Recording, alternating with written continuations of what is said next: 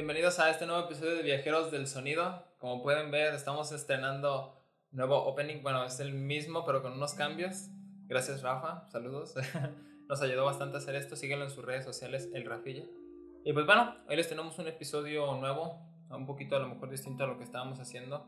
Tan tranqui, bueno, si es tranqui el Melancholy, podemos decir, ¿o no? Sí, aparte creo que es el álbum más popular del que hemos hablado. Mm, sí, de hecho sí, ajá, digo, es más icónico que lo que hemos tocado hasta ahorita. Digo, a lo mejor, y, y, ya habíamos dicho antes que queremos darle como mucha difusión y mucha divulgación a material que no se conoce tanto. Y este a lo mejor es como alguna gran excepción. Pero pues creo que dentro de los álbumes de su escena y dentro del legado que tiene, este, está un poco, no, no infravalorado, no, definitivamente no infravalorado, pero creo que pues se puede hablar un poquito más de él y tiene cosas interesantes que pues a veces no, no se comentan tanto, ¿no? Digo, a veces la escena grunge y todo esto que se enfoca tantísimo en Pearl Jam, en Nirvana y todo esto y no, y no termina, pues a veces rescatando cosas chidas como, como lo fue el trabajo de los Smashing Pumpkins y en este caso pues del Melancholy and Infinite Sadness que va a ser nuestro, como nuestro target, ¿no? También mencionaremos un poquito más de su discografía y de algunas otras cosas, eh, pero pues siempre como foco el Melancholy and Infinite Sadness. Esperamos si les guste. Y pues bueno, eh, Melancholy and Infinite Sadness es un álbum publicado por The Smashing Pumpkins en el año de 1995. Eh, cuenta con una producción distinta al trabajo anterior que había sido su álbum debut Kish y de Siamese Dream. Y aparte pues contiene un sonido pues distinto. Inclusive no es... Mmm, a lo mejor sí es heavy y todo esto, pero tiene unos intercambios súper tranquilos. Este, o sea, la producción, el cambio de productor, que fue del que ante, anteriormente era el baterista de Garbage ¿Sí Garbage era? Sí, ¿El baterista? Garbage, sí. Ajá. Antes era el productor el mismo que produjo, por ejemplo, el Nevermind de Nirvana, así que imagínense. Y hubo un cambio muy radical, siendo que tomaron eh, un par de productores europeos, que pues nada que ver tanto en las técnicas de producción como pues en las técnicas de composición y de cómo le recomendaban trabajar eh, incluso internamente, cómo se tiene que relacionar y todo esto los integrantes y que se termina notando Sí. al final de cuentas. Tiene un sonido más limpio, fuera, o sea, independientemente de los tracks más pesados, el sonido es más definido. Se nota más el uso de, de otros tracks para, di- para diferentes guitarras, por ejemplo. Está muy bien cuidado todo eso. Eh, y sí, el sonido del álbum es diferente. O sea, creo que, creo que en general todos los álbumes de Smashing Pumpkins suenan muy diferente, a excepción del Kish y el Siamese Dream, que es como Gish era un proto Siamese Dream. Ujú. Y en este caso, este álbum, pues es muy versátil. O sea, no conozco a nadie que haya escuchado el álbum y haya dicho como que odio todo lo de aquí. O sea, siempre hay como ciertas canciones que a alguien le gustan, o incluso gente que no escucha nada de este tipo de música, siempre les gusta rolas como Tonight Tonight o Sí, es eh, que 1979. pues son 30 canciones, así que Sí, o sea, ¿cómo, eh, cómo no encontrar algo que no te guste a lo mejor? Y varía mucho el estilo, o sea, tiene canciones súper pesadas, de hecho creo que de las más pesadas de toda su discografía. Tienen canciones muy soft, muy pop, muy poperas como las que acabo de mencionar. Tienen canciones baladas incluso. Tienen canciones más como dentro del dream pop incluso, o sea, están muy dreamy. Sí, digo, y, y hablando aquí un poco, un poco un último comentario de la producción y todo esto, pues es más interesante pues cómo, cómo pues, la producción europea y todo esto inglesa, que inclusive pues el productor, no sé cuál de los dos, había estado involucrado en la producción de artistas de Britpop y todo esto, que sí, o sea, el trabajo más limpio y todo esto que se, que se termina notando ahí, no tiene que ver tampoco con influencias que estaban en la época que acaban de pasar, como lo eran de shoegaze y toda esa saturación y todo este, este, como esta forma de trabajar el sonido, que yo esperaba que, pues, digo, son europeos, son ingleses, pues deberían tener algo de influencias, algo del camino del shoegaze, pues no, digo, al contrario, en, en, en la música grunge de Estados Unidos, eh, y los, los productores predominaban más ese, ese, ese sonido sucio que se terminaba llenando, la distorsión exagerada y todo esto que pues parecería como su propio camino del shoegaze de alguna manera. Ya vemos el episodio del shoegaze, ya habíamos dicho antes que lo íbamos a decir, le vamos a hablar, entonces ya tendrás episodio, ¿no? Este, pero bueno, el Siamese Dream es eh, pues el álbum más conocido de los Smashing Pumpkins o desmiénteme. Tengo entendido que sí. Mm, no lo sé. Tal vez sí sea el Melancholy por su estatus. Tiene un estatus básicamente legendario. Em, está entre los dos, pero que tal vez por incluso la portada sí sea más conocido, conocido el Melancholy que el Same Stream. Ujú. Sí, y pues este. eh, bueno, el Siamese Dream fue como un. De cierta manera, como un prefacio a lo que iba a ocurrir en el Siamese Dream, pero no tan, tan a fondo. En realidad, por ejemplo, podemos notar en canciones como Disarm, donde ya comenzaban a utilizar cuerdas, comenzaban a utilizar campanas orquestales y cosas por el estilo, que ya anunciaban como el tipo de canciones que iban a aparecer en el Siamese Dream, en, ¿no? el, es- en el Melancholy. eh, eh, perdón, sí, en el, en el Siamese Dream ap- aparecían en Disarm, a lo que me refiero. Sí, Comenzaban a augurar lo que iban a aparecer en el Siamese Dream. No sé si lo dije al revés o algo por el estilo. es que estás diciendo Siamese Dream en vez de Melancholy. No, sí, pero a ver. Eh, Disarm es una canción de, de Siamese Dream, Ajá. previa a Melancholy, Ajá. que eh, de cierta manera como que está, bueno, es un poco de un anuncio de lo que va, por el camino que va a seguir The Smashing Pumpkins en algunas de las canciones más tranquilas, más relajadas del Ah, claro, sí. Sadness. Sí, definitivamente de aquí empezó con eso en especial porque, bueno, el Gish. am, Digo, que tenga sus momentos tan suaves como lo es el Melancholy, mm, no, pues definitivamente no. No, y es que el Gish se nota muy todavía inmaduro dentro de lo que cabe. Digo, era su primer álbum y básicamente lo escribió todo Billy Corgan, entonces sí se siente más como. Pues constantemente Billy Corgan casi siempre hacía todo. sí, pero- pero, si este es como su debut y es la primera vez que hacía eso, pues sí se nota un poco eso. Pues de hecho, de, de- del Gish al Siamese Dream es un, es un halo de diferencia inmenso. O sea, es una- sí. una subida de calidad muy brutal en tanto en composición como en cómo está hecho el álbum. Es, Aparte de que, pues, si de por sí, diga- digamos que el Siamese Dream fuera malo o algo, pero no, o sea, el Siamese Dream es bastante bueno, también se lo recomiendo bastante. Ese está como en, en la perspectiva de un álbum de guitarra de, de Smashing Pumpkins. Si, por ejemplo, llegaran a escuchar el Melancholy y les llegaran a gustar más los tracks pesados y todo esto, pudieran orientarse más a escuchar ese lado de, de Smashing Pumpkins, porque después de esto, pues si quieren seguir con el, con el hilo de sus tracks más, más livianos y todo eso, pudieran escuchar a lo mejor Adore pero a lo mejor y no tanto. pero bueno, ya, el Adore también es un tema, así que para qué empiezo a meterlo ahorita, ahorita con todo esto. Y pues bueno, digo, ahorita con todo esto que estoy comentando y que de lo cual estamos hablando del, de como ese empaste que terminan teniendo los tracks que son muy tranquilos, mm, como con instrumentación que no habían utilizado, que no se veía en la escena para nada de grunge ni nada por el estilo, y que le terminaron ganando como que ciertas críticas, inclusive como lo decía eh, Kim Gordon de Sonic Youth, que decía que eran, se tomaban demasiado en serio para hacer punks. Así que, pues, pues a lo mejor y sí, porque ya habían dejado de hacer todo ese ruido y todo esto y estaban como buscando un- de una forma muy romántica en realidad representar la música y representar todas las cosas que quería Billy Corgan, que en este caso, hablando de el tema del, del hilo conductor del álbum, que si bien no es un álbum conceptual, este sigue eh, el camino de, el mismo álbum lo dice, ¿no? Eh, melancolía, frustración, tristeza, luego lo cual se termina ejemplificando en bastantes de las canciones. Sí, es un álbum muy noventero. Hablando un poco de lo que decía Kim sobre eh, que no, no eran, o sea, se tomaron muy en serio para hacer punk. Es raro porque, por ejemplo, en, en, en ciertas bandas que son como alternativas o incluso grunge, se nota mucho la influencia del punk, pero no diría que Smashing Pumpkins tiene realmente una influencia dentro de eso. O sea, para ese rock alternativo tiene como otras influencias, incluso se me hace como más influyente para ellos eh, el heavy metal, Sí, como, sí. como en muchas bandas de grunge. De hecho, tal vez por eso muchos piensan que suena un poco a grunge, pero no lo es. Pero es porque tiene, creo que es más bien porque tiene las influencias de terceros iguales a estos otros. Y pues más como esas influencias también de rock psicodélico que se notan mucho en las melodías. O sea, realmente no tiene casi influencias de punk para mí, tiene otras influencias. Por eso también supongo que suena diferente a otro rock alternativo. Sí, aparte a Kim Gordon no le caía bien. Billy este, Corgan. Billy Corgan nos dice que era un bebé llorón, un cray baby. ¿Cómo, ¿Cómo culparlo, la verdad? Sí, aparte de que pues Billy Corgan tiene, mm, tiene, sí, sigue teniendo, tiene mala fama de, de ser un Cretino. Un, cretino, sí, o sea, de no ser una persona demasiado Humilde. eh, humilde, buena con sus compañeros, o sea, con los otros músicos que, que trabajaban ahí. Sí, tiene un complejo de superioridad muy cabrón.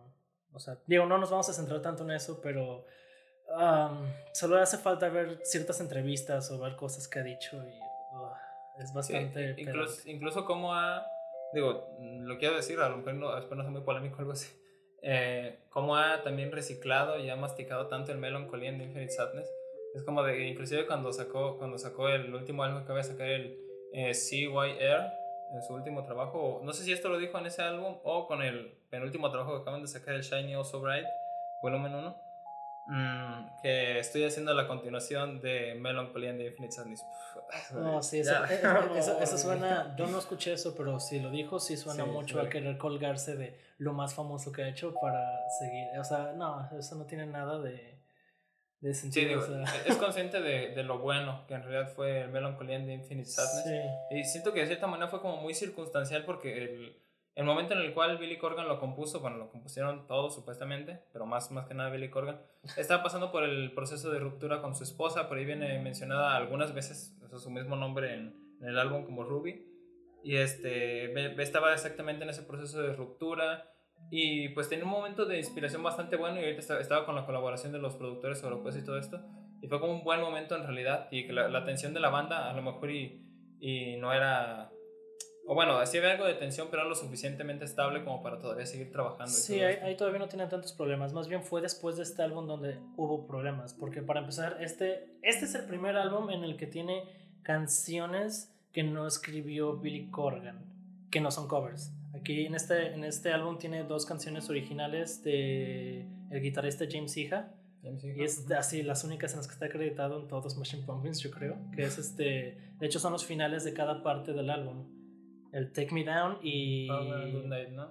Y Fare- Farewell and Good Night. Ajá. Sí, de hecho muy buenas canciones. Sí, son muy buenos finales, la verdad. O O sea- sea, viendo ese cal- esa calidad, ah, debió haber incluido más el uso de sus otros músicos como pues James Iha, porque pues casi nada más le da prioridad a Jimmy Chamberlain porque pues Billy no puede tocar la batería y la verdad Chamberlain en cuanto a técnica sí diría que es el mejor músico de los Smashing Pumpkins, Ujú. pero ah, no sé, siento que el hecho de que limite tanto la banda solo él o sea, en este, en este momento todavía no le afectó mucho, pero se nota que en los, álbumes después de este le afectó bastante. Se, estaba como quemando todo, todas sus ideas, por así decirlo. Sí, pues, eh, o sea, tú justo como lo mencionas, incluso algunos de los, de los, bueno, de los arreglos de guitarra que están hechos por ahí est- están hechos precisamente por Hija, el guitarrista, este, y se nota pues el gran trabajo que, que hizo y todo esto, y que por cierto él sacó su carrera solista después de, de esto, sí, fue un poco después del Melancholy, si no me equivoco, Sí, ya cuando se salió de, de la banda hizo su, su como primer álbum solista y después estuvo incluso trabajando como el guitarrista de Perfect Circle. Y digo, no entiendo por qué no lo dejaba participar más teniendo en cuenta que ellos se conocieron hablando de música, o sea, tenían influencias muy parecidas, entonces hubiera estado bastante bien, no sé. Sí, pues más que nada por la personalidad de, de Billy Corgan. Me quiero imaginar, Sí. ¿no? Sí, digo, pues sí, de cierta manera llega a ser tan soberbio y todo esto con sus composiciones que, pues, sigue sacando música, sigue haciendo cosas en realidad, pero no siguen siendo tan buenas. O sea, o por lo menos en mi punto de vista, por ejemplo, los últimos dos trabajos que eh, sacaron Smashing Pumpkins, que se acaban de reunir no hace tanto tiempo, si no me equivoco, fue en el 2018, 2019, cuando sacaron el Shiny and Not So Bright, si no, corrígeme. Sí, Y este- 2018. Y creo que están muy lejos inclusive de ser lo mejor de la- del año o algo por el estilo. No, no, me, no me animaría a darles alguna calificación o algo así, pero es que de cierta manera está ya deteriorado el, el sonido y la calidad de las cosas que hace Billy Corgan. Incluso sacó su álbum solista, Billy Corgan. Si no me equivoco es el del penacho de... de ¿Cómo se llama? De Apache. Y también está... Sí, como que no. Y, hija, por, por su parte, sí, llegué a escuchar su álbum debut muy su, su álbum perdón este solista bueno también era debut es este muy tranquilo como lo, como lo pueden notar en su canción en la que él mismo canta compuesta por él única canción y Take junto Me con Down, sí. sí, Take Me Down es una una cosa tranquilísima es es paz absoluta esa canción de verdad que es también un, un buen descanso y un buen final para para el para lo que lo que se viene escuchando en el álbum no disculpen que me esté adelantando a, a hablar de las canciones ya ahorita entramos de lleno a eso ahorita hablando un poquito de este tema de, de cómo se hizo y todo esto alrededor del Melancholy and Infinite Sadness, ¿no? Y después de Melancholy and Infinite Sadness, bueno, para empezar, voy, voy a un, un pequeño paréntesis para continuar con esto, para hablar de Abador, Vedador, perdón, y de todo lo que pasó después de eso. Es que, a ver, uno de los puntos mm, buen y malos que tiene Melancholy and Infinite Sadness es que es muy contrastante en cuanto a las canciones que son calmadas y que son como que con una instrumentación distinta y todo esto que con las canciones heavies. O sea, de verdad, estás, acabas de escuchar algo preciosísimo, una canción que de verdad te queda en una calma perfecta, una paz muy bonita y de repente truenan las guitarras y eso, oye, oye. Sí, el problema, a- muchos califican el álbum con que tiene demasiadas canciones, que es un, es un criticismo normal para álbumes dobles. Casi siempre en cualquier Sí, álbum doble la gente se queja de que son muchas canciones. Puedes tener esa crítica al respecto con este álbum, pero yo creo que realmente el problema es le- la elección de, de canciones.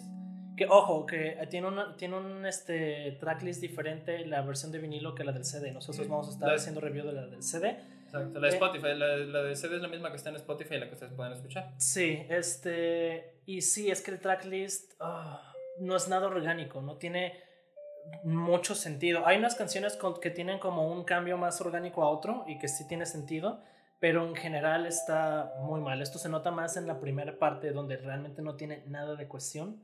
O sea, como dice Mar, hay, hay rolas muy pues poperas y muy bonitas como Tonight Tonight que terminan en Jelly Belly, que es como, güey, para nada. avisa, no tiene nada, nada de sentido. Aparte de que de vuelta no se siente, o sea, para hacer un álbum que el mismo Corgan llamaba como el The Wall de los noventas, de la generación X, no tiene nada de, de mm, transiciones naturales de una canción a otra. O sea, literal es como se acaba una canción y empieza otra. Es como...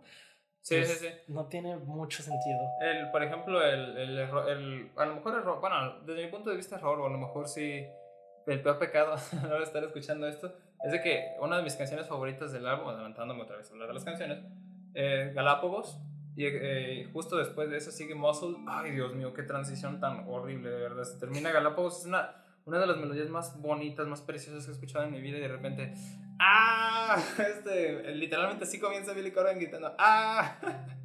Y, ay, Dios, no sé, corta tanto la inspiración tan feo. Sí. La, la versión de, del vinilo, de cierta manera, como que es un poco más orgánica, eso sí. En ciertas cosas, pero es que también la versión del vinilo tiene 30 canciones, 15 y 15 por lado. Y la versión del, del CD tiene 28 canciones, 14 y 14. La versión del, del vinilo tiene diferentes finales que la verdad son horribles. Están pésimos y los finales del CD son muy buenos, son los que escribió hija y están bastante bien. Entonces, pese a que tiene una peor cuestión orgánica, yo sí prefiero la versión del CD que la del vinilo.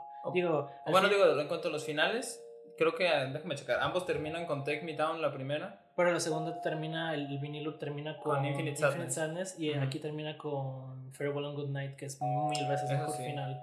Entonces... Que por cierto, es, es, una, o sea, Infinite Sadness, que por cierto, qué, qué, título tan bonito, o sea, tan precioso. Comienzas el álbum con Melancolía de Infinite Sadness, después de todo el viaje que te acabas de echar y todo esto de, de tristeza, de melancolía, de duelo, eh, o sea, de, de, todas esas formas tan pasionales de las cuales termina abordando de cierta manera Billy Corgan a través de tranquilidad, de violencia y todo esto. Y llegas a Infinite Sadness, que es la, la parte final, y es un track instrumental que a mí personalmente no me gusta. O sea, suena, suena como esos tracks instrumentales que a veces hacen los músicos, pero que los hacen creyendo que van a funcionar, pero suenan como acompañamientos. A lo mejor, voy a decir una cosa súper polémica, si odienme, tú también no vas a odiar por decir esto. En el Pet Sounds de, de los Beach Boys, un álbum legendario, eh, Let's Go Away for a While, a mí me suena una, una, pieza de acompañamiento por completo. O sea, le falta algo. O sea, están acompañando. Hay un, hay un hilo conductor que sigue todos los instrumentos, pero hay algo que no están siguiendo. Es como, ¿y dónde está? O sea, falta una voz, falta un instrumento, falta algo y siento que es el mismo hueco que se termina encontrando aquí. Oye, van a linchar por haber dicho eso del pensado. Imagínense estar así de mal. no, o sea, entiendo, o sea, respeto las opiniones ajenas y en este caso, pues te entiendo en cierta parte, pero no, no tiene punto de comparación con esto. O sea, Infinite Sadness realmente no, no, es que no hay forma de defenderlo como a esta otra canción sí podría defenderla simplemente es como que no funciona como final. Incluso si lo hubieras querido meter dentro del álbum en algún punto, ok, tal vez. Pero es que mataste el final muy bueno que tenía el álbum. Pero, sí, eh, aparte de que fue algo en Good nos estamos adelantando otra vez a de las canciones, pero bueno. Ese, ese, ese final tan, tan bonito. Eh, de, de, la, de esa impresión de, de, mm, el, justamente los dos, no, no, lo comentamos, hay que comentarlo. El, el primer disco, el primer lado, por así decirlo, es de, si no me equivoco, de día a noche y el, la segunda parte es de noche a día. Sí. Esa impresión de, de Farewell and Good Night es justamente, literalmente estás viendo el amanecer o algo por el estilo. Sí, yo no me quería adelantar porque eso lo voy a tratar un ah, poco. Bueno, ya me adelanté. Bueno, ahorita lo vamos a volver a comentar en, las, en el orden de las canciones sí. y todo esto.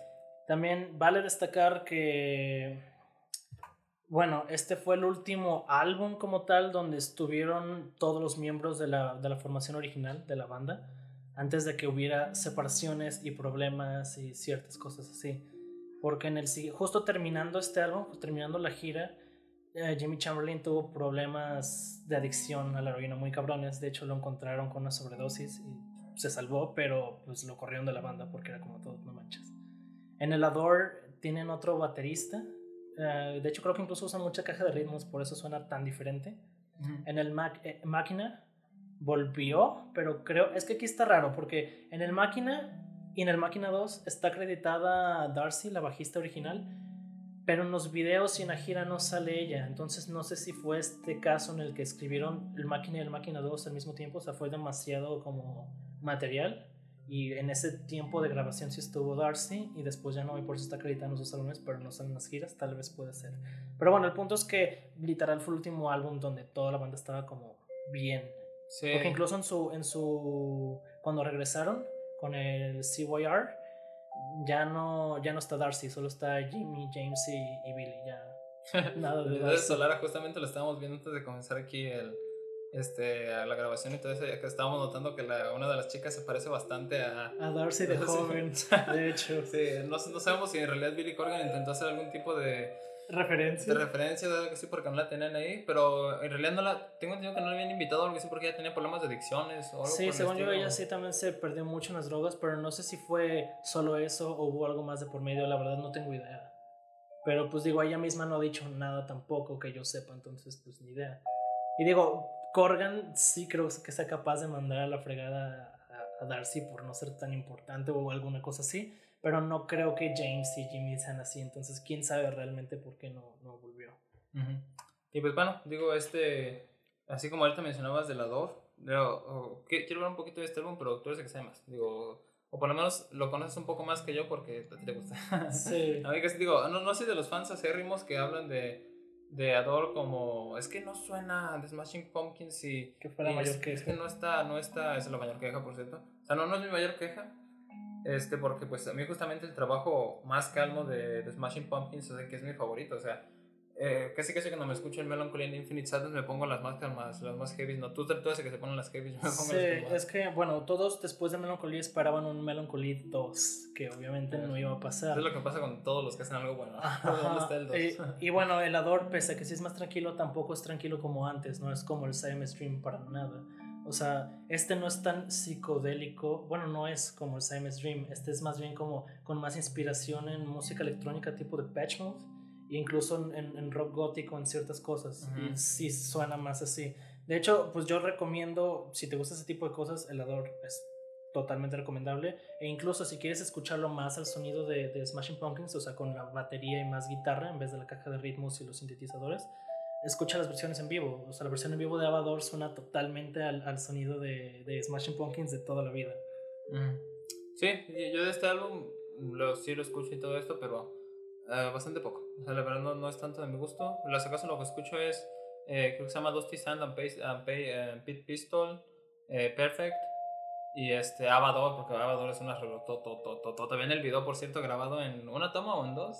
Está como de corrido, sí, como una toma. Está, la toma, ¿no? Está bastante bien.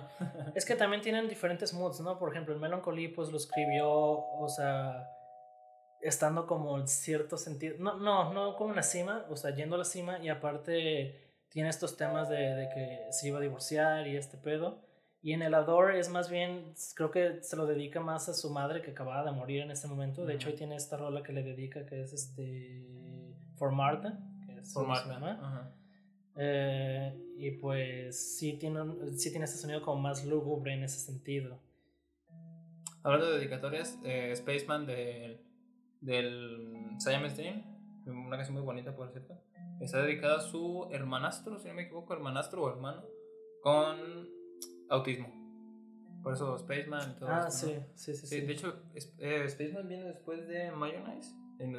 ¿Cómo, ¿Cómo hablamos de cómo hablé de Siamese Dream y no hablé de Mayonnaise? No, Mayonnaise está antes de Spaceboy. Es Spaceboy. Justo antes de Spaceboy. Spaceboy, perdón, sí. es Spaceman, Spaceboy. Y de hecho en ese mismo álbum, en el Siamese Dream, tiene Disarm, que es una canción que le dedicó a sus padres y sobre todo el divorcio que tuvieron, o sea. sí. Eh, no, no lo dije cuando hablé del Siamese Dream y todo esto. Por favor, si escuchan Siamese Dream, escuchen Mayonnaise. Esa canción es... Son lágrimas metálicas, de verdad. No tengo, tengo otra palabra, de verdad. Son lágrimas metálicas esa canción. Este, yo alguna vez que también estoy viendo una review de Melancholy and Infinite Sadness, recuerdo que el, el sujeto que estaba ahorita que me acuerdo, no, no, no he vuelto a ver ese, ese sujeto. Hacía reviews de, de, de vinilos y justamente decía, eh, su, su álbum previo era Siamese Dream y escuchen Mayonnaise, escuchen Mayonnaise, y así de, ¿qué onda? Ya después ya fui y la escuché y no me gustó tanto porque no, no, no estaba tanto en el estilo todavía, pero después fue como de, oh, Dios mío, fue creo que la quinta, cuarta canción que más escuché en el 2019, 2020. es que Dios mío, no sé, una, una canción sota de verdad. Y bueno, siguiendo con el repaso corto de los álbumes, después de Adore, eh, como, no sé si es por esto, pero después de Adore perdieron como bastantes fans en el, sentido de, en el sentido de que pues esperaban un Melancholy 2 y este álbum es súper más soft, no tiene casi guitarras, no tiene batería, o sea, está muy extraño. Sí, digo, entonces como, como que de, de, cierta manera se, se, se perdían en hacia dónde se estaba dirigiendo el sonido de los noventas y este como que quedaba entre ese electrónico, acústico, no heavy, pero como que se quedaba muy en medio de a lo mejor de de todo esto y a gente como que no le terminaba gustando. Pues no, no, no que sea precisamente mal. Pues que es raro porque, por ejemplo, el, el Melancholy y esos otros álbumes eran totalmente noventas y era la misma influencia que todos los noventas tenían. No que sonara igual, sino que tenía como ese estilo. Y este Ava, y, perdón, y el Ador, este está muy inspirado en cosas más viejas, cosas ochenteras y setenteras, o sea, como lo que decía, electrónica y gótico. Entonces, siendo que este es como el álbum, o sea, el álbum reciente después del noventero, pues sí suena raro. Es como, no, no es como que haya hecho algo nuevo per se, sino que está usando cosas más viejas. Entonces, supongo que eso para la gente fue como, ah, no, no quiero escuchar esto. Uh -huh, sí. y, y también estoy seguro que lo tomó en cuenta porque el siguiente álbum, Machine and the Machines of God, es muchísimo más pesado. De hecho, es más pesado que en general que el, que el Melancholy. No, no, no es que todas sus rolas son pesadísimos o que sea metal, pero sí es más pesado en el sentido de que creo que las canciones más pesadas de Melancholy están en drop D en la guitarra, que era bastante estándar para los 90. 90. Pero aquí, por ejemplo, The Everlasting Gaze está, si mal no recuerdo, la afinación es como estándar C, o sea, afinada con estándar en Do. Está súper grave eso, está súper grave para ser rock alternativo, pues. O sea, no suena metal, obviamente, pero sí suenan muy pesadas las guitarras. Me suena a Billy Corgan diciendo, hey fans, vuelvan, se volvió a hacer un sonido pesado. ah, espero que no lo haya hecho por eso, porque en realidad el álbum me gusta bastante, se me hace bastante consistente, pero tal vez sí lo hizo por eso, no sé. Pues quizás. Y digo, es el último álbum que muchos marcan como el, el último bueno de la banda. ¿Es en ese en el que aparece Stand Behind Your Love? Stand Inside Your Love. Ah, sí. eso sí, es muy buena canción, por cierto, sí. es buenísima. Por cierto. En realidad los singles de este, de este álbum están bastante bien, están bastante bien. El siguiente álbum de este fue Machina 2, pero ese fue un álbum totalmente eh, online, fue gratuito de hecho. ¿Mm? Tiene canciones buenas, pero está, no sé, está muy mal producido, supongo que porque fue gratis, pero joder. O sea, tiene canciones muy buenas como White Spider, pero de verdad en esa producción suena todo bien comprimido, suena muy mal. De alguna forma también, eh, de la forma en la cual compone Billy, ya ven que en los últimos trabajos que sacó, por ejemplo, que sacó el, el CYR, CYR, no sé, no sé cómo, cómo le digan si en español en inglés. CYR. Por este, son 20 canciones, si no me equivoco, también es como de, ya vi que sí estabas intentando hacer melancolía, ya digo. Pero, o sea, ese tipo de de, de, música que a lo mejor y, y termina siendo como parecer a, a, Billy Corgan, muy prolífico, pero pues no tanto, no son tan buenas. Digo, ah. yo lo, lo, escuché un poco y así que digas, wow, pues... Pues es que es la cosa, sí tiene mucho material, pero como dices, igual y no tan bueno. Por ejemplo, en el Gish, creo que habían también sacado como 20 canciones y eliminaron algunas, ¿no? O, o hice un poquito más, no estoy seguro. No seguro. En el Simon's Dream sacaron muchísimas, de hecho Billy había dicho que tenía canciones para hacer un álbum doble. Y muchas de esas canciones, o sea, los lados B y ese tipo de cosas, lo, lo, lo sacaron en, una, en un relanzamiento, pues. Y en Melancholy creo que de eso ya se habían dicho como que bueno, ahora sí hay que hacer el álbum doble, que de hecho creo que sacaron todavía más material que las 30 canciones, 28.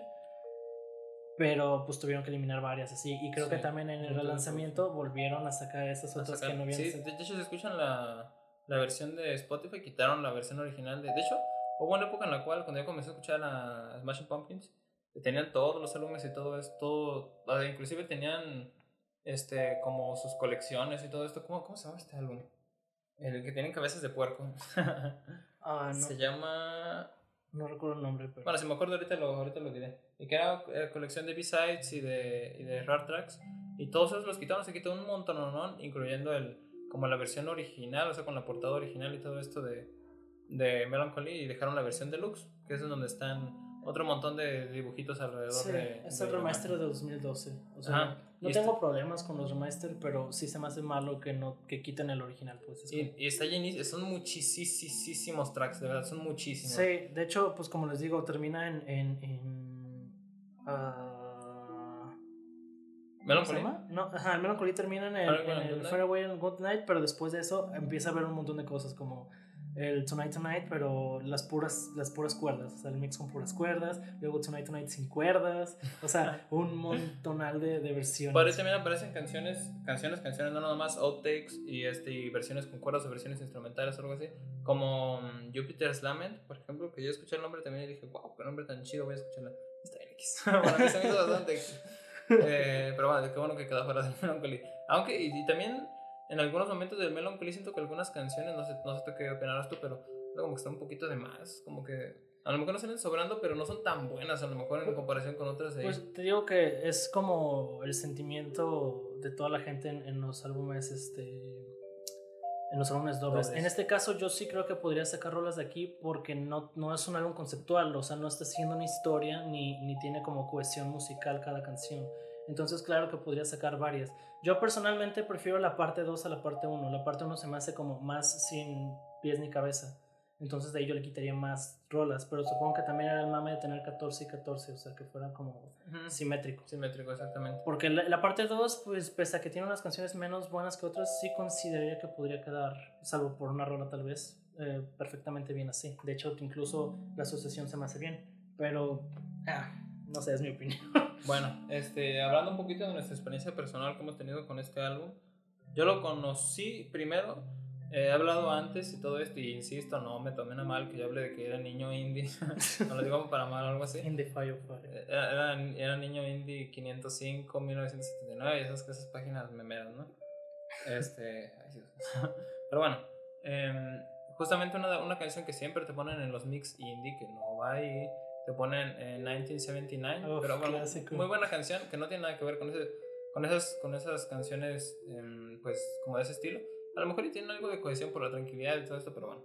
Y era una canción que me salió bastante y le terminé agarrando mucho, mucho cariño porque transmite, es una canción que verdad transmite una, una melancolía, una, no sé, como un sentimiento de acordarte de algo por el estilo eh, bastante inusual, digo, inclusive aquí alguna práctica que habíamos tenido tú y yo, Oli, habíamos hablado de ese, de, de inclusive viendo el video y todo eso, sientes como esa, ay Dios, qué viejos somos, recordando viejos tiempos, güey, o sea, no- nosotros no vivimos esa época, ¿qué está pasando? Sí, bueno, yo, yo voy a hablar de eso un poco cuando estemos con el tracklist, pero Ah, ok, estoy, ok. estoy de acuerdo. Y este, esa canción la pasaban bastante, eh, terminé agarrando bastante cariño, este, por mi gusto por canciones melancólicas y bla, bla, bla. Es que creo que es la canción más popular. Sí, hecho, la, la más reproducida. Ajá. O sea, incluso si en el tiempo de los 90 había otras canciones que sonaban más como Bullet for, for ah, Bullet pues. Bullet with Butterfly Wings. With Butterfly Wings, sí, está como por. Bueno, este, ahorita actualmente se sigue escuchando mucho 1979. O sea, yo creo que incluso la gente que no conoce el álbum, no le gusta, sabe perfectamente esta canción. La conoce, la ha escuchado miles de veces y probablemente le gusta incluso. Entonces, Sí, este, recuerdo mucho mi etapa cuando la descubrí.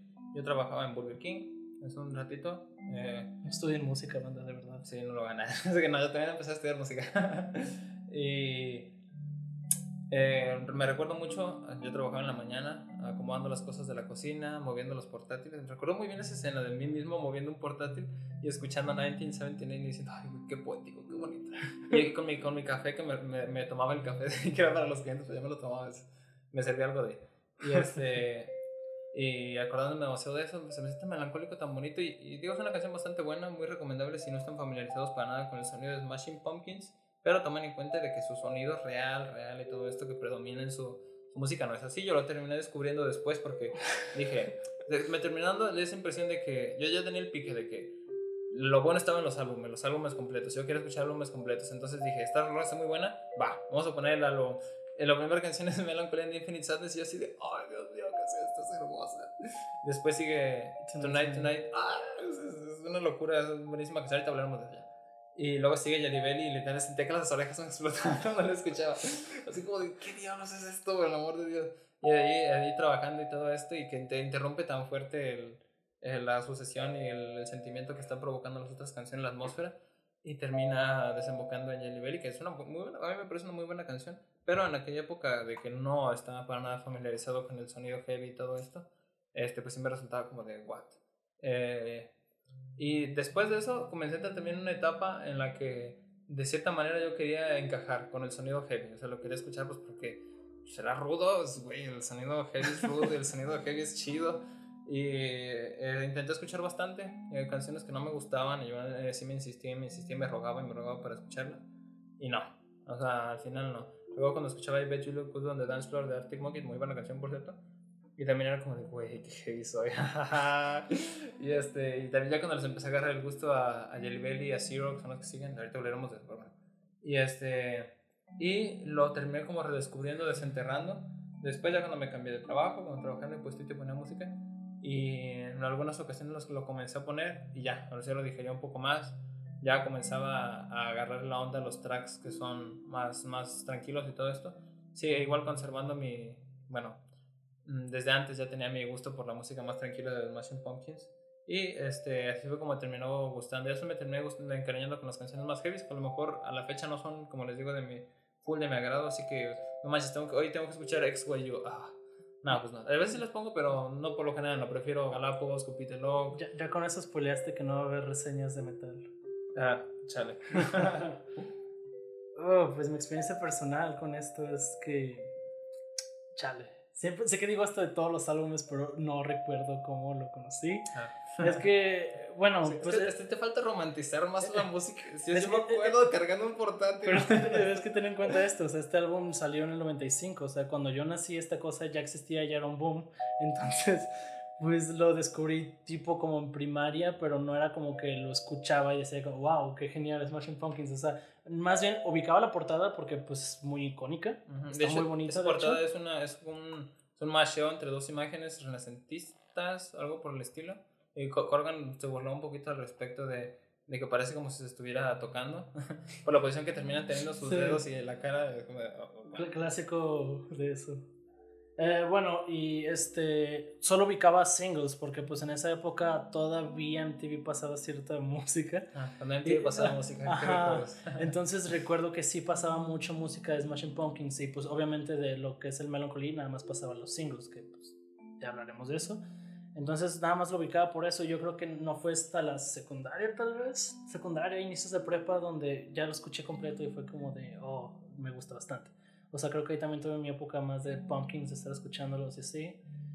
Que tampoco duró mucho porque de vuelta ya para ese tiempo pues los Smashing Pumpkins ya no estaban haciendo nada interesante. Entonces nada más era como lo que escuché hasta el máquina de vuelta y pues ya nada, nada, nada. Sí, yo me llegué a casar bastante con este álbum, o sea, pero bastante, bastante. A lo mejor antes de conocerlos incluso. Eh, estaba en mi top 5 de artistas más escuchados, era el quinto más escuchado de, de la década pasada en Spotify. Y recuerdo que cuando, los, cuando lo comencé a escuchar, todavía, los, los, comencé a escuchar, todavía ni siquiera tenía Spotify, o sea, de mi época de, de track, de YouTube, HTTPS dos puntos. Eso es de que te, rompí, te jodías una computadora virus de cada descarga. Sí. bueno, yo los descargaba de aplicaciones que se llamaban MP3 Downloader. Y ahí buscabas Smashing Pumpkins y te aparecía un listado de canciones que ni el chiste y te descargabas un montón. Adiós, computador. celular, celular. Así me terminaba acabando los celulares. y este. O sea, es, como de los álbumes añejos de verdad en lo que yo escuchaba música, porque pues yo también comencé un poco tarde a... Bueno, no escuché música, ¿cómo que empecé tarde? O sea, eh, comencé a escuchar eh, un poquito ya más en serio, ponerme a escuchar álbumes, un poco más de géneros y todo esto pues un poco saliendo de mi etapa de la preparatoria, o sea, bastante tarde, tú dices que lo conociste en la primaria, secundaria, algo así, y pues no, que ya en aquella época estaba escuchando banda. sí, o sea, bueno, o sea, yo, yo, no, yo no digo que en la primaria era un erudito de la música o algo así, o sea, por nada, pero pues tengo un hermano mayor y pues no sé, siempre escuché como música en inglés, entonces pues ubicaba eso, pero de vuelta no tenía gustos súper cabrones. O sea, de, sí, o sea, de niño no escuchaba King Crimson, o sea, no mames. Eras de los niños que sus papás, mi hijo tiene 7 años y le encanta King Crimson. Nah, de hecho, mi padre ponía mucha música, bueno, no voy a decir como música en negros, pero muchos artistas así, o sea, me acuerdo de niño ponían mucho como Earth, and Fire, Michael Jackson, Prince, cosas así. Entonces, era más ese tipo de sonido, no, no, no creas que escuchaba cosas súper intensas. sí. Bueno, es un poquito aquí en el tema de qué música hemos escuchado, por si se lo preguntaban, qué música escuchábamos antes y todo esto. Y pues bueno, aquí este, este pequeño repaso de nuestra experiencia personal. Y ahora sí, hablando, vamos de lleno con el listado de las canciones. ¿Qué opinamos que cuáles nos gustan, cuáles no nos gustan tanto? Son 30 canciones de la versión de vinilo. Vamos a hablar de la versión de CD, de las 28 canciones, a ver qué, qué le recomendamos más, ¿no? Bueno, el álbum, este, de vuelta, este álbum no es este conceptual, no tiene una historia, no, no sigue nada así. Pero pues lo más como destacable es que, aparte que es un álbum doble, está partido en dos. La primera parte representa el día y la segunda parte representa la noche. Entonces, el primer track con el que empiezan, Melancholy and Infinite Sadness, es un track bastante, o sea, es bastante valiente de su parte iniciar un track así, porque no suena nada Smashing Pumpkins. O sea, si tú vienes a escuchar el Gish y el Simon's Dream, te escuchas esto y dices, ¿qué carajo es esto? Es, es una como canción totalmente instrumental con puro piano, básicamente. Es como una bladita con piano. O sea, y, y daría como, inclusive como la impresión de un disco de art pop o de algo por el estilo y no, o sea, para nada. Bueno, siendo, este, poniendo un poco paréntesis, este, con la portada yo sí pensé que, que iba a ser un tipo más como ese tipo de cosas, art pop o lo que llaman como entre comillas, pop barroco, que iba a ser como este pop con muchos, este, pianito y con mucho arreglo de cuerdas, porque, pues, se ve a eso realmente, o sea, la portada original parece que es más bien eso, pero no. Y bueno, algo a destacar mucho de este track es que... Bueno, pero aparte de, eso, de ese tipo de cosas, creo que no andan tan abundantes en aquella época, más dream pop y ese tipo de cosas previas a... Sí, o sea, bueno, bueno, yo pensaba eso porque pues ya cuando yo lo, lo, escuché bien, pues ya ubicaba más un poco ese sonido de otras ah, cosas. Pero sí. obviamente en los noventas no creo que nadie haya pensado, ah, güey, esto suena a tal cosa que ni siquiera existe. sí, ¿Cuándo se habrá empezado a decir pop barroco y ese tipo de términos?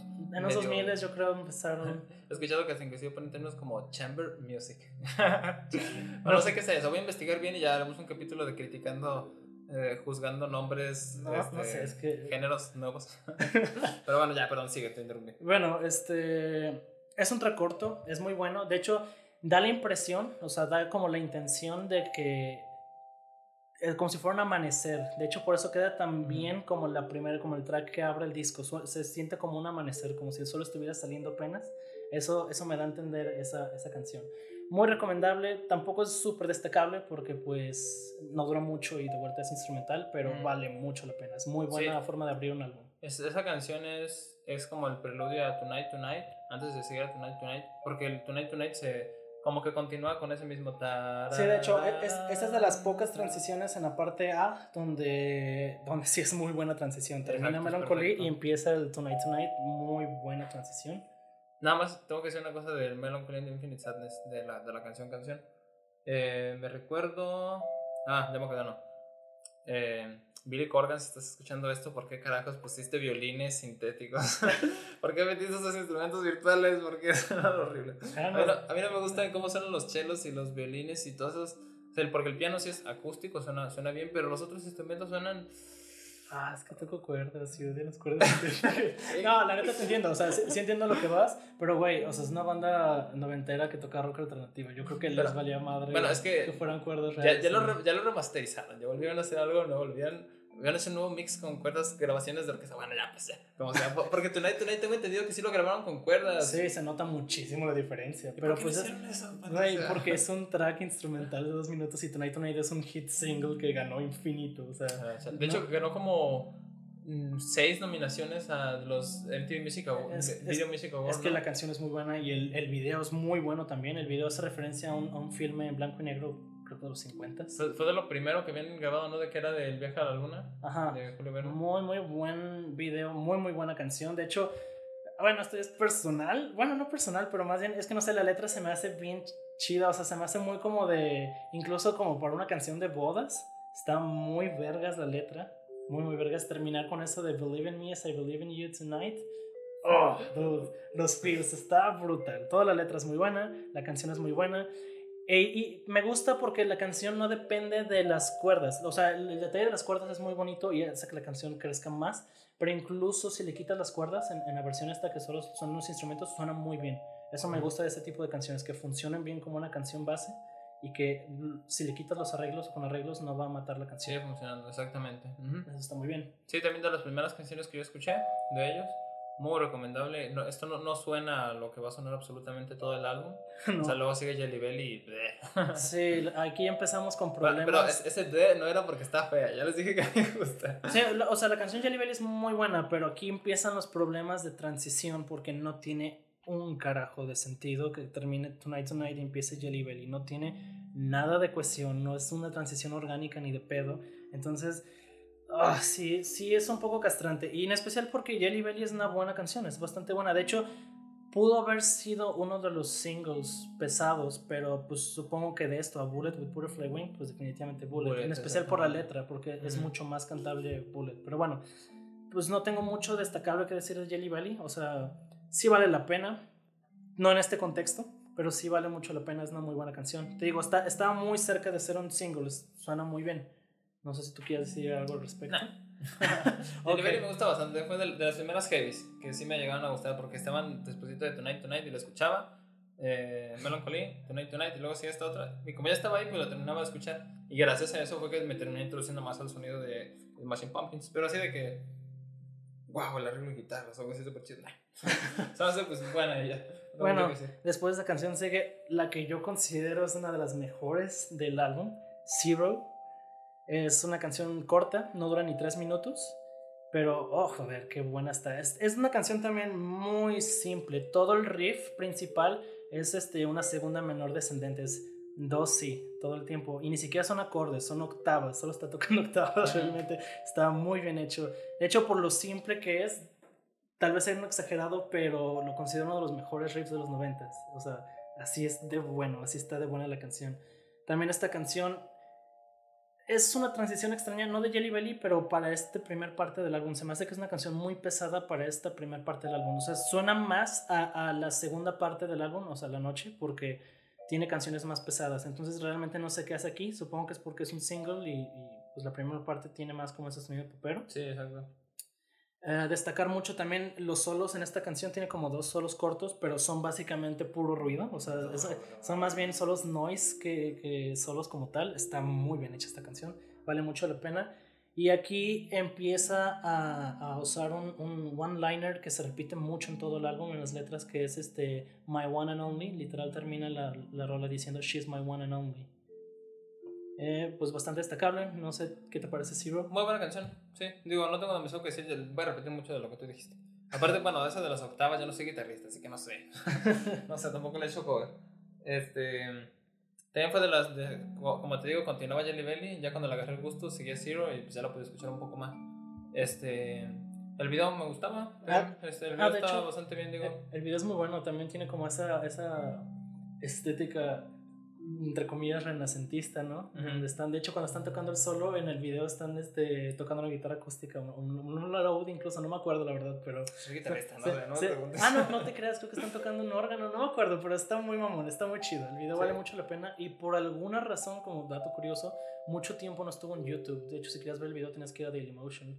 Eh, hasta recientemente subieron el video otra vez a YouTube, no sé por qué no estaba, no tengo ni idea, pero pues, hey, ya está de vuelta por si quieren checarlo. Luego sigue eh, Here Is No Why, de las que personalmente es de las que yo descarto. Es cuando lo estoy escuchando de que se doy siguiente. no, no, no me encanta precisamente. Este. De hecho, es de las que puedo decir casi, casi, casi se me han olvidado cómo van. pues esta no es este muy heavy como Zero, como Jelly Belly. Esta es más bien como rock más pesado que tenían en el Simon's Dream, pero no aquí. O sea, todavía sigue como esa estética no calmada, pero no tan pesada. Pues no es una canción que a mí particularmente me súper encante, pero tampoco la descarto como tú. no la, yo creo que no la skipeo. Para, para, no estar, de hecho, nos faltan muchísimas canciones para no hacer esto demasiado largo. Yo creo que me voy a enfocar más en irme directamente a las que, a las que a mí me gustan un poquito más. Para no decir, esta no, esta no, esta no. no, no, no voy a dar una connotación negativa a todas. Escúchenlas díganos qué nos parecen, pero yo voy a recomendar las otras. Bueno, este, después de Here is No Way, para tampoco, o sea, cuando pase una que no tengamos mucho que decir, solo la vamos a pasar, digo, para que no esperen una odisea de, de cada rola, realmente. Sigue Bullet with Butterfly Wings, e, esta canción es, yo Yo creo, Buenísima. yo, yo creo que fue, sobre todo en los noventas, porque tiene toda, toda la estética noventera. La última vez, Fue un super vi- hit. la, la última vez que vimos a Billy Corgan con cabello. Ah, de hecho, dato curioso, este es el último video y medio en el que se ve a Billy Corgan con cabello, porque después, para todos los otros videos de este álbum y todo el tour y futuro, Billy Corgan está este, con la cabeza afeitada. Sí, ya con su eh, apariencia como vampiresca que conserva de ahí para adelante. Sí, de hecho, lo que les decía de que porque esta canción era mejor elecci- elección que Jelly Belly y que otras en, en este álbum como single es porque es una canción que todos se saben al menos una, un pedazo de letra. Obviamente esto no es de esta época, entonces no es como que le puedes preguntar a cualquiera y te va a cantar la canción, pero cualquiera, ya lo habrás escuchado de alguna parte. cualquiera de la época te lo va a escuchar porque incluso son muy- te lo va a cantar porque incluso es muy referenciado en memes y cosas así. Tanto la letra, la al inicio con The World is a Vampire, que lo usan en muchas cosas, tanto como en el coro lo de Despite all my rage, I'm still just a rat in a cage. eh, Lo vas a escuchar en infinitos lados. o sea. Ujú.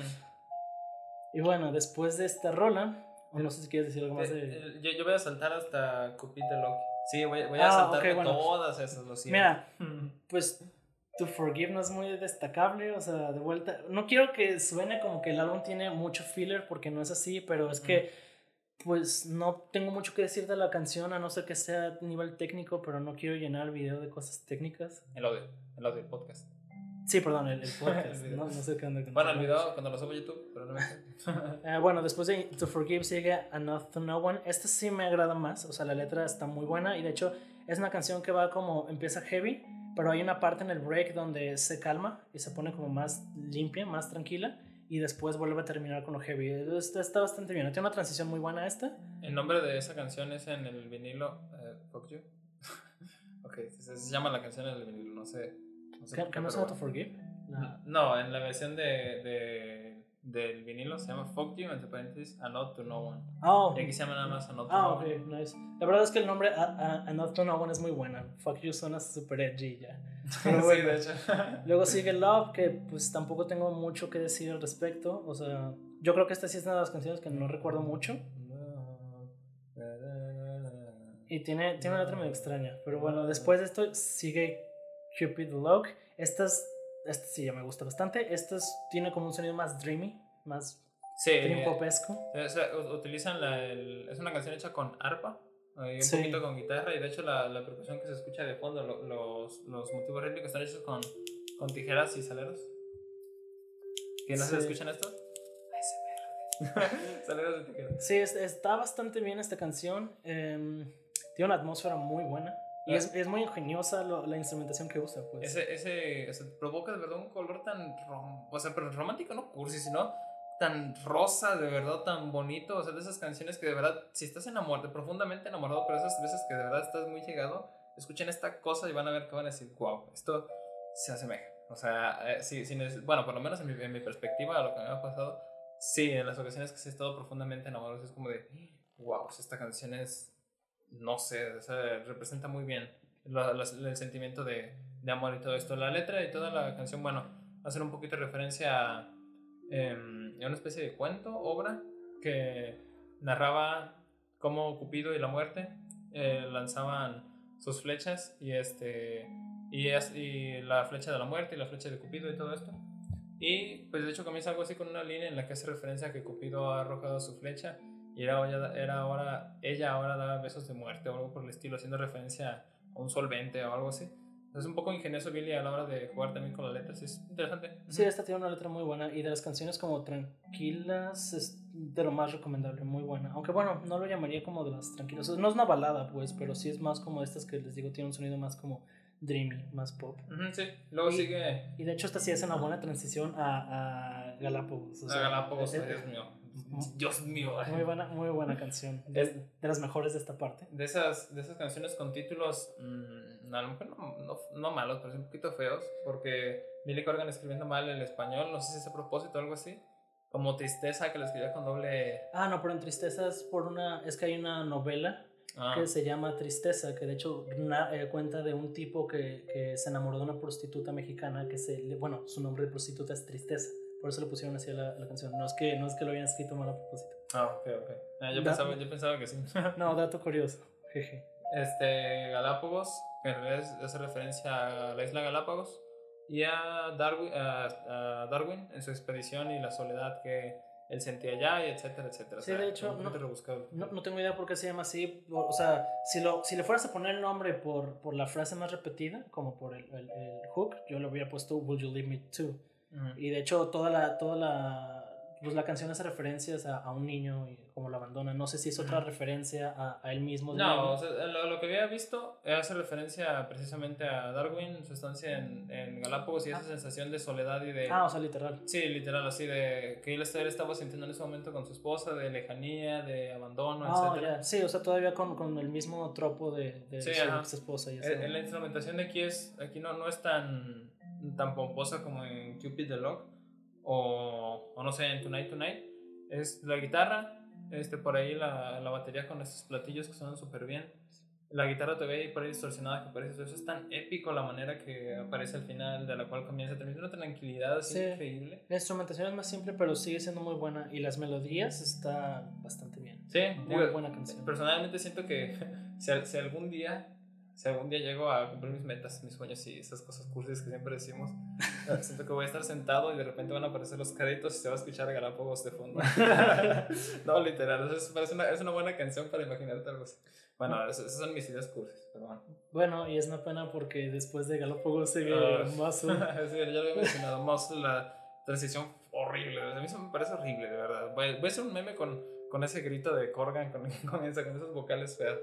Este Sí, o sea, y termina desembocando y a lo mejor la canción no es, no es, no es basura. O sea, no, no, no, es mala canción, de hecho tampoco tiene como una vibe súper diferente. O sea, no, no es como que cambie drásticamente como en el caso de Tonight Tonight y, y Jelly Belly, pero sí es una transición medio mala. O sea, no. Es que para empezar, yo creo que la peor cosa de Smashing Pumpkins es la voz que es Billy Corgan. O sea, no quiero decir que es una porquería o algo así, pero definitivamente es como el punto más flaco de la música.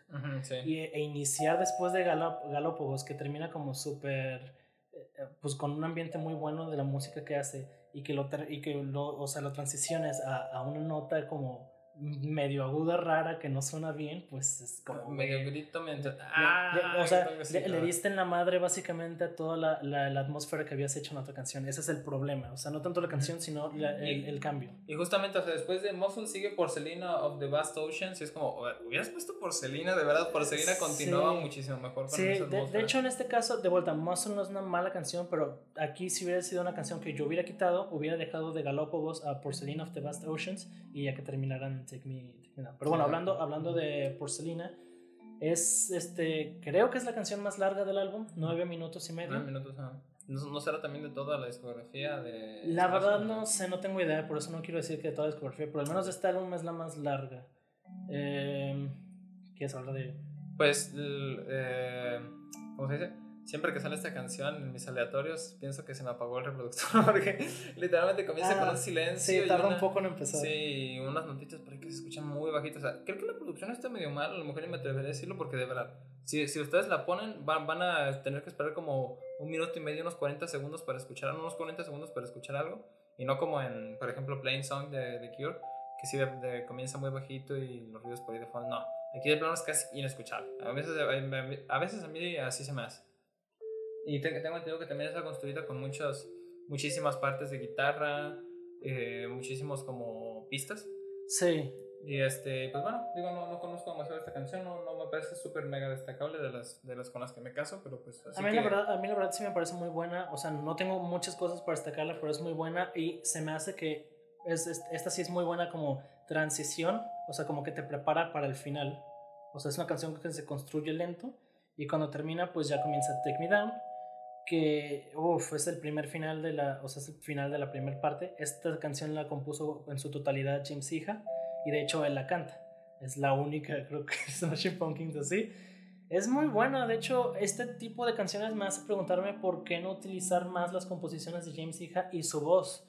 Que digo, no es que sea un cantante increíble, no es, o sea, un, un cantante nato, pero Corgan tampoco lo es. O sea, deberían haber usado más las, o sea, combinar las voces. O sea, en, en especial teniendo en cuenta que Billy Corgan llamaba este álbum el Wall de los, de los 90 o, o, sea, En The Wall, obviamente todos sabemos que Roger Waters es la cabeza de, de Pink Floyd, es el que hacía las canciones y así, pero él aprovechaba totalmente sus músicos, o sea, él no tocaba guitarra, para, para empezar era el músico más malo, Roger Waters, de, de su banda.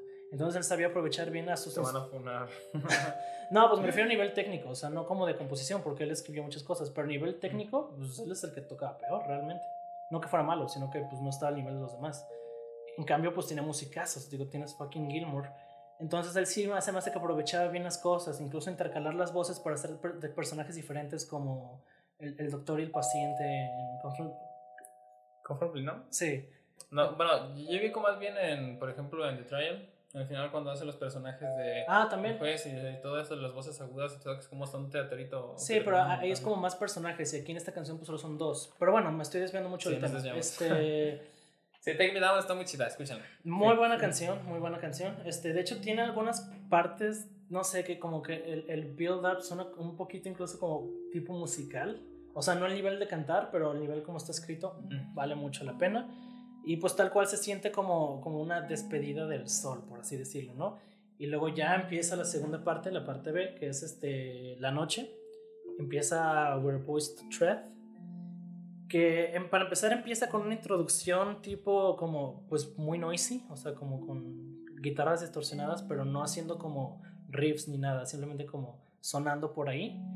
Y luego ya empieza la canción se nota, o sea, de- deja muy bien este, en claro cómo va a ser el sonido de esta segunda parte, como más, este, más, este, pesada, pero también como más pesimista, por así decirlo, de cierta manera, más melancólica.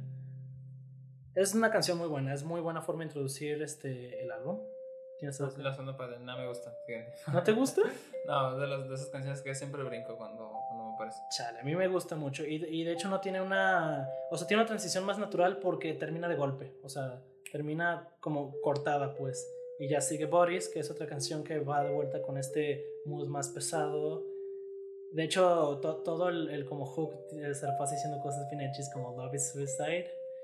Pero la canción también es bastante buena. O sea, no tengo nada destacable que decir de ella, pero la transición es buena y va bastante bien. Supongo que es otra de las que saltas. Por lo general, sí. es que, de verdad, se- se- soy- estoy mucho, muchísimo más pegado a sus tracks más, más lentos. No, no porque. Ya, ya dije demasiado que no son malos. Bueno, ya. Ustedes me entienden. Tracks más lentos son los que yo voy a- más voy a recomendar de, de aquí. Termina Bueno. llegando a 33. Bueno, sí, ti- tienes suerte porque Tire Tree ya empieza, Ah, de, ya empieza de vuelta con lo tranquilo. De hecho, también me parece una buena transición, me parece como un descanso de, de estas dos, de esta introducción muy larga de, de canciones pesadas. Tire Tree creo que también era un single, ¿no? Sí, es, es un single, también tiene video. Y este, hace, hace un poco también lo estuve escuchando y lo, lo estuve intentando analizar. Por un momento pensé que estaba en 16 octavos, 16 eh, 18 octavos, una cosa así. Pero no, no, nada más un, como un patrón de negras con, de negras con puntillo, con esos puntillos ta, ta, ta, ta, Ah, ta, ta, ta, ta. La instrumentación está muy chida, está, está bastante bonita. De verdad yo la recomiendo bastante, son de las a lo mejor no, no al grado de Galápagos o de Cupid the Log, pero es bastante buena. Pues es un punto alto de esta segunda parte, me gusta bastante. Después sigue In the Arms of Sleep. ¿Tienes algo que decir de esta canción? Siguiente. ¿También la saltas? no, siguiente pregunta. Ah, Es que bueno, también otra cosa que tengo que decir es que el, el- la segunda parte el- yo la escucho bastante menos que la primera. La primera siempre es como mi, mi parte favorita de Melancholy and Infinite Sadness. Chale, imagina estar así de mal. Segunda vez que lo dices. Bueno, eh, no, hay, no hay mucho destacable. Esta canción en particular tiene una letra muy chida, pero de vuelta, no voy a hablar como de la canción técnicamente, solo es de las canciones tranquilas de vuelta. Y abre espacio para el single de singles, el single que vendió el álbum, el single que sigue siendo lo conocido de, de Smashing Pumpkins, de la canción que habíamos hablado un poco, que habló un poco más. Ujú. En 1979, uff, qué canción, cómo empezar con esta canción, ¿no? Oh, Adelante. Bueno. Yo, yo dije algunas cosas, pero adelante. esta canción es una canción noventera que habla sobre la infancia de Billy Corgan en, en pues, 1979. No, tengo entendido que no nació en 1979. Creo que no. No nació, pero habla de, de esa época de cuando era un niño, o sea... Mm, sí, yo, yo como que recuerdo haber escuchado que este, necesitaba ponerle un número a esa Ah, canción. ¿sí? Y Oh, bueno. 1979. justamente. Bueno, no, no sé por el número, pero la canción sí habla de su infancia, o sea, de vuelta. No sé Bueno, por el, no, sé- checaremos ese dato, bueno, a ver. no, de vuelta, el número no sé, porque la neta no chequé la biografía, solo estaba asumiendo, pero la letra, la letra se supone que sí habla de cuando Billy Corgan era un niño. Y pues bueno, la canción habla de muchas cosas, sí, o sea, ah, no lo sé, es de lo que estaba hablando un poco más y comparto bastante en el que pues escuchas esta canción y aunque muchas de las cosas que narra la letra son cosas que probablemente ni te tocaron en tu infancia, que ni siquiera hiciste tú, ya sea por el lugar en el que vives, en el que naciste, la, la circunstancia y la época sobre todo, transmite muchísima nostalgia. Es una canción que transmite nostalgia con la simple música, ya ni se diga la letra. Entonces, es un, es un punto interesante de ver porque de vuelta son épocas que no le tocaron a mucha gente, incluyéndome a mí, y aún así logra transmitir perfectamente esa, ese, ese No, sentimiento, esa emoción. tan viejos como- sí, qué chido, sí, qué divertido. Nosotros no vimos nada de eso, qué rayos. A- aparte, pues vale mucho la pena mencionar que de vuelta, para mucha gente que no conoce Smashing Pumpkins, que no le gusta este tipo de música de todos modos, es una canción que mucha gente conoce y mucha gente le gusta. Creo que... um, Y esa es la que yo más recomendaría. Si es que quieren escuchar algo de Melancholy and Infinite Sadness. Sí. o sea, incluso creo que tu pana que no escucha rock ni nada le va a gustar esta canción. O sea, de verdad es así de buena y es así de accesible, pues. Bastante bien, bastante buena. Luego sigue una canción que estoy seguro que a ti no te gusta y con la que yo tengo ciertos problemas. Se llama Tales of a Scorched Earth. Es una canción muy pesada. De hecho, no estoy seguro, leí en algún lado, pero no sé si es cierto que Billy Corgan trató de meter como elementos de, death- lo que él considera death metal en esto. Digo, para los que escuchan death metal, no, eso no tiene nada que ver con death metal. Lo, Ujú. lo, lo aviso de una vez. Y um, pues podrías decir que es una mala transición porque 1979 termina con esta atmósfera bien melancólica, bien este, tranquila, como bien dreamy incluso. Y esta cosa empieza súper pesada. En realidad no me parece mal. De hecho, la, la música de la canción no me parece nada mal. Mi problema es con la voz. La voz suena horrible. Para empezar, eh, toda la letra la grita Billy Corgan. No tengo un problema con los gritos, no tengo un problema con sus gritos, pero siento que pudo haber variado más la voz, como gritar en ciertas partes, cantar otras, o sea, no quiero adelantarme, pero en XYU les voy a explicar por qué creo que o sea, la voz hubiera podido funcionar de otra manera, incluyendo los gritos.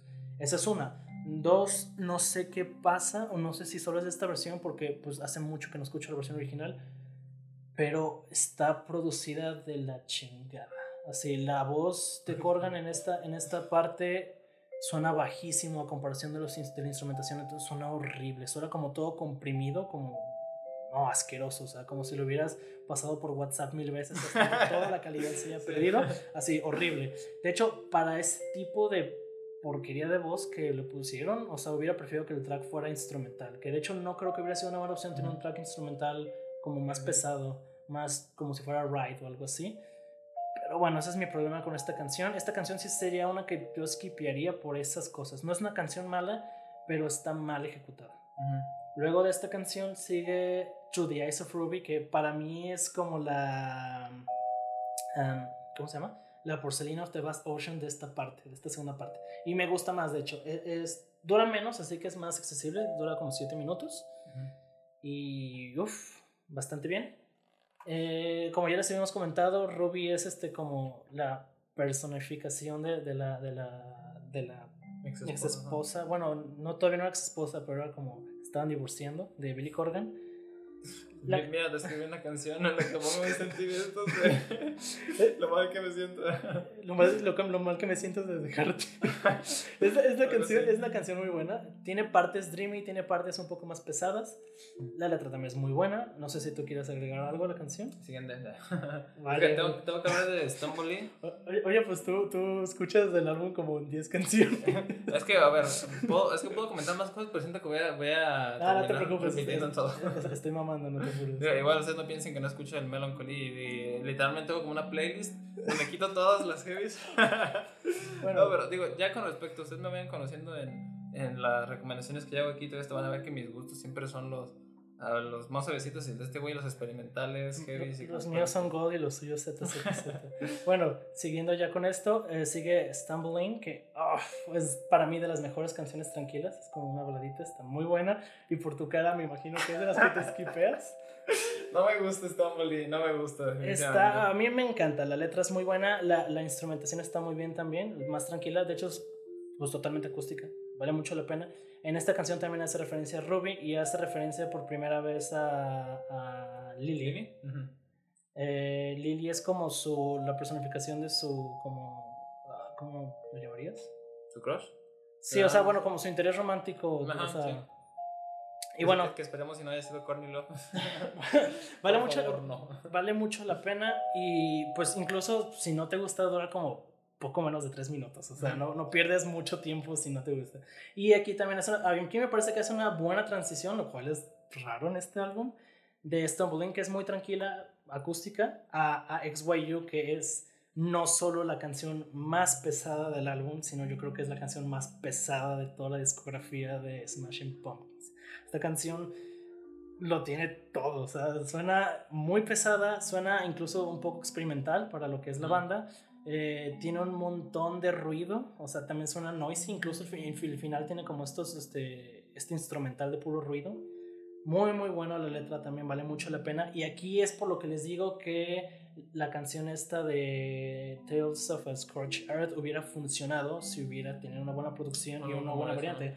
Porque aquí Corgan usa mucha variante de su voz, o sea, hace como canta como rasposo, canta como con su voz nasal de siempre, canta incluso a susurros a veces, tiene literal gritos. Sí, la parte de los gritos me hace más la, la canción, o sea, me parece que usa todo su rango vocal, su habilidad vocal en esta canción y, se nota, está muy, muy bien. Esta canción vale muchísimo la pena. De, las canciones heavy yo diría que esta es mi favorita, sí. definitivamente. Eh, eh, he, he, estado defendiendo para las tranquis y todo esto, pero no, esta escúchenla si pueden, por favor, es muy sí, esta sí vale mucho la pena. Yo creo que entre esta y Zero son las mejores de las pesadas y de hecho pues contrastan porque una es muy corta y una dura como 7 minutos.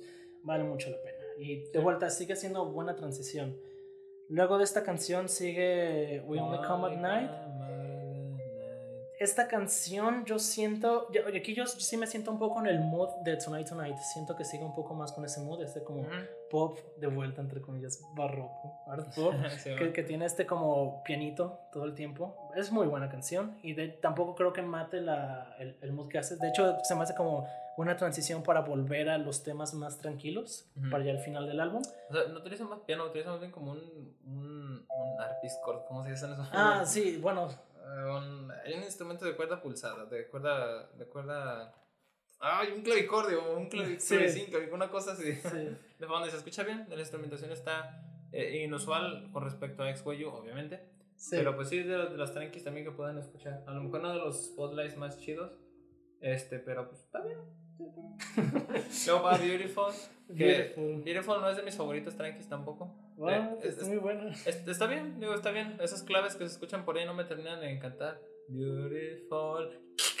Ta, ta, ta, o sea, como que no me encanta, no me encanta. No, no digo que pues, pues, especificando está mal. Lo siento por estarme deteniendo cada rato a recordar esto. Pero pues, no, como que no me. No, no, no, es, no es full de mi, de mi gusto. Se queda a lo mejor entre querer sonar tiene que sonar alcohólico para que me guste. Pues ya, ya lo admito. bueno, después de esa canción no voy a agregar mucho más, pero vale la pena. Eh, sigue Lily, entre paréntesis My One and Only, que de vuelta después de seguir diciendo lo de My One and Only. Ah, en Xbox también lo, lo referencian, por cierto. Aquí ya como que culmina la canción, ¿no? Hablando de Lily, refiriéndose a que ella es su One and Only. Aquí se aparece el piano. Esta canción siempre me ha dado como la impresión de... Mmm, como música como de pianola, como algo por decir. Siempre me, me imagino algo así como alguna especie de taberna o algo por el estilo de esta canción de oh, fondo, mira, algo no, así. no, lo había pensado así, pero sí, kinda. Sí, eh, y se basa como como queriendo rayar en, en, el amor a lo mejor no cursi, pero está bien, o sea, eh, el piano está bien, la producción está bien. Sí, no cursi, pero más romántico, ¿no? sí. Luego sigue By Starlight. Uf, uf, uf. Ah, no es decir que no te gusta. No, a mí me encanta, pero pues tú eres el que se está quejando de todo la. no, o sea, no quiero dar esa presión, maldita sea. Ah, no te apures. Es, es, que, verga, siento que de verdad son tan buenas, pero de verdad tan buenas algunas, algunas como By Starlight, por ejemplo, Farewell and Good Night, eh, Lock, que a veces las quiero comparar con las otras y es como, ah, ¿por qué no es tan buena como las otras? Pero no, igual son buenas. Joder, ¿por qué está tan buena? No yo, yo, yo quiero cerrar un poco con eso, pero bueno, pues esta canción, bastante bien y abre como no sé cómo decirlo, o sea, como crea el terreno para el final. Exactamente. Que es Farewell and Good Night, que, joder, esta es otra canción que es raro, yo la he visto creditada solo a James Sija, pero pues suena realmente también a Corgan, entonces tal vez esta fue una canción entre, entre Corgan y, James Sija. Eh, en esta canción es la única canción también de vuelta de los Smashing, creo en general, que cantan todos los integrantes de la banda. O sea, las, la primera parte, el primer verso y primer coro es, los cantan una parte Billy Corgan, después James Sija y después juntos. Luego la siguiente parte la canta una parte Jimmy Chamberlain, otra parte Darcy, luego juntos y el, luego hay una parte con Billy Corgan solo y el final, el último coro lo cantan todos juntos. Está muy genial, está muy bueno que el, que el álbum lo terminen cantando todos. Bastante buena canción. Este es un final perfecto para el álbum en lo en personal. Sí, y luego tengo que hacer el chiste de, de, Billy Corgan diciendo, si fuera un egocentrista que nada más quiere hacer todo en el álbum, podría ser esto. literal, literal, totalmente. de verdad, el, el ambiente que termina generando es de una calma tan, tan buena, termina con ese piano que se comienza a perder y todo eso como si regresara a Melancholy en sí. Infinite otra vez al día, o sea, como... Sí, está muy chido porque termina ese ciclo así, o sea, ese, ese final de piano conecta perfecto con el inicio, o sea, repitiendo el ciclo del día, pues. Sí, y este, el, hablando de imaginación y de cosas que a veces pongo con eso, siempre me suena algún tipo de canción de, este estar al pie de un lago, hasta estar al pie del mar y ver el amanecer, algo por el pues estilo. Tiene sentido si te pones en cuenta que todos estos güeyes son de Chicago y Chicago es conocida como la ciudad del lago. Ah, un lago. De hecho, te tiene una referencia de eso en Tonight Tonight que dice In Your City by the Lake, ah, refiriéndose a Chicago, obviamente. Entonces, tal vez eres muy bueno para imaginarte las cosas correctas. quizás, bueno, quizás Lily también sea, perdón, eh, quizás Lily también sea una canción de taberna, voy a investigarlo. Pero bueno, ¿qué vas a decir? No sé, no, nada, solo decir que así termina el álbum. Es un álbum. Oh, como ya dije antes, tiene un estatus de legendario, pero sí tiene problemas. Sí tiene. No, no lo voy a llamar como errores per se, pero sí tiene sus problemas. O sea, justo lo que está diciendo Mar de que tiene unas canciones muy buenas y otras que no es que sean malas, pero si la comparas con la parte más buena del álbum, sí tiene o sea, sí, sí se nota un poco más el peso. O sea, podrías incluso pensar que son de relleno, aunque pues no, porque no son malas canciones. Entre eso y la cohesión, de, o sea, de vuelta a lo que ya dije, las transiciones más orgánicas, pues tiene muchos problemas. De hecho, si nos ponemos a, a, hablarlo de la manera más técnica y objetiva posible, podrías decir que el Simon's Dream es mejor álbum. Porque el Simon's Dream tiene menos problemas. En general no creo que tenga ningún problema.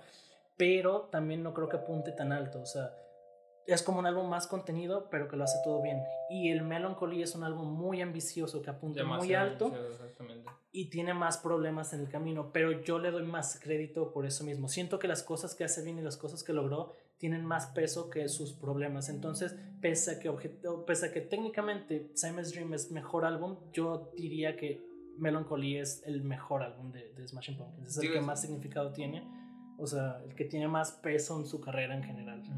El, ¿cómo se dice? O sea, el, carácter también como de, como tú lo mencionabas, de, de, ambicioso que tiene este álbum es como muy interesante porque pues, muchas bandas intentan hacer esto como su trabajo más complejo, personal, algo por el estilo y se lanzan a hacer algo, a veces queda y a veces no queda. Y esto fue como una apuesta muy arriesgada, o sea, 28 canciones, lanzar esto al mercado y todo eso, no sé cuánto habrá costado comprar los CDs en aquella época y todo esto, de que se hubiera vendido, que hubiera tenido un buen éxito como de wow, y aparte una, una, banda que ya se había consolidado como los Smashing Pumpkins. Sí, realmente era, era una apuesta arriesgada en cualquier sentido. Es el primer álbum donde cambian su sonido radicalmente. O sea, eso ya iba a ser una marca de Smashing Pumpkins, pero este es el primero en el que cambian su sonido tan radicalmente. Es el primero en el que tienen un nuevo productor. Y no dejaron a cualquier productor, dejaron un productor muy bueno que produjo obras maestras también. Es el primer álbum donde Billy Corgan acepta, acepta como que haya más protagonismo de los otros miembros, aunque no es mucho, pero, o sea, era una apuesta arriesgada en cualquier parte, incluso pues en el sonido, con esos sonidos medio más poperos, más con instrumentación rara, o sea, fue una apuesta arriesgada y pues les funcionó. Terminó funcionando y pues bueno, este, ese es nuestro review súper largo. De, eh, él y yo no pensamos que fuéramos a hablar tanto rato de, de esto, de verdad aquí estamos viendo que llevamos un ratote y... Sí, creí que íbamos a tener menos de qué hablar, sinceramente. Que el, eh, de hecho, creo que lo que más nos tratamos fue re- revisar canción por canción y todo eso. Espero no nos hayamos enfadado con esto. Es Se que, animen son, a... es que son demasiados. Sí, espero que se animen de verdad a darle alguna escucha. Si son más fans del sonido grunge, pesado, heavy, todo esto, tienen sus recomendaciones. O también si son más, más aptos para algo calmado y todo esto, tienen, pues inusual, digo, que sea tan, tan heavy y tan tranquilo al mismo tiempo. Tienen su recomendación, así que esperamos si le dan alguna oportunidad. Y también esperamos si nos sigan haciendo llegar sus comentarios. Este, gracias por estarnos escuchando. Por ahí se nos perdió algún comentario en el grupo de caseteros. Saludos al grupo de caseteros, si alguien nos está escuchando de ahí. Perdimos un comentario, pero uh, lo alcanzamos a leer y pues apreciamos mucho todo tipo de comentarios que nos den. Muchas Sí. gracias. Este, no, no sé quién habrá sido, es que te iba a contestar, pero de repente no estaba el comentario. ¿Qué pasó? Este, y pues igual, a nosotros nos gusta bastante compartir esto con ustedes y esperamos que ustedes también lo estén disfrutando. Y pues bueno, esto fue Viajeros del Sonido. Yo fui Omar Yo, Philly. y nos vemos a la siguiente.